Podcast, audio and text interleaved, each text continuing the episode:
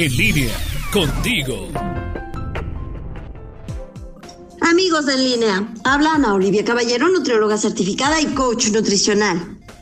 Probablemente algunos de nosotros que somos padres hemos recibido en algún momento una indicación por parte del pediatra para eliminar uno o varios alimentos porque nuestro hijo tiene una alergia, intestino irritable, enfermedad celíaca, esofagitis eosinofílica o simplemente una intolerancia alimentaria.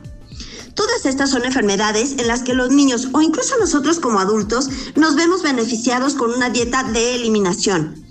Es decir, con un plan de alimentos en donde no solamente se quitan aquellos que causan las reacciones negativas, sino también se enseña a identificar los componentes ocultos que pueden causar daño.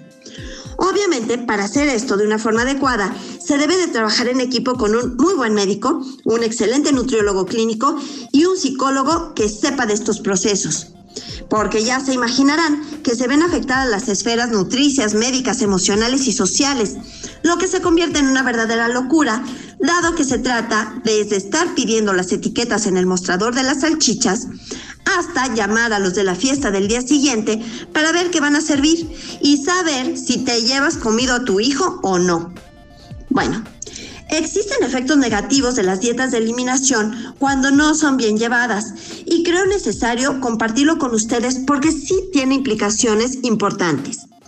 Por ejemplo, es común que al eliminar alimentos no se sustituyan por otros, con lo cual hace falta energía y proteínas.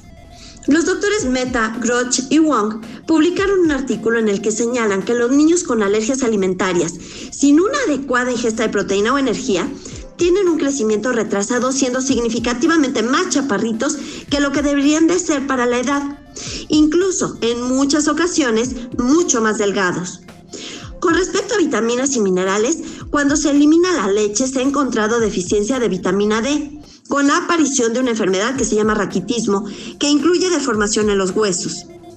Dependiendo de la condición, puede haber deficiencia de otras vitaminas, como la C, por ejemplo, cuando se suspenden frutas por la acidez de las mismas en ciertas enfermedades gastrointestinales y sobre todo cuando además a los niños no les gusta la verdura.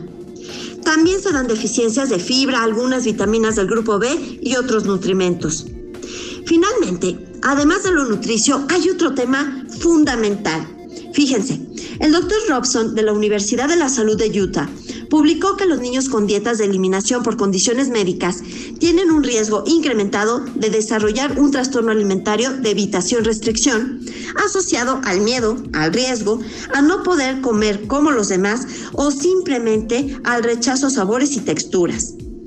El grave problema es que esto es una enfermedad mental igualito que la anorexia. Es por esto que siempre las dietas de eliminación deben de ir acompañadas de un buen seguimiento médico, un excelente ajuste nutricio de la dieta, con orientación alimentaria a los padres y un acompañamiento psicológico para todos. Soy Ana Olivia Caballero, nutrióloga certificada y coach nutricional. Búsquenme en mi página de Facebook, Anaoli-en línea.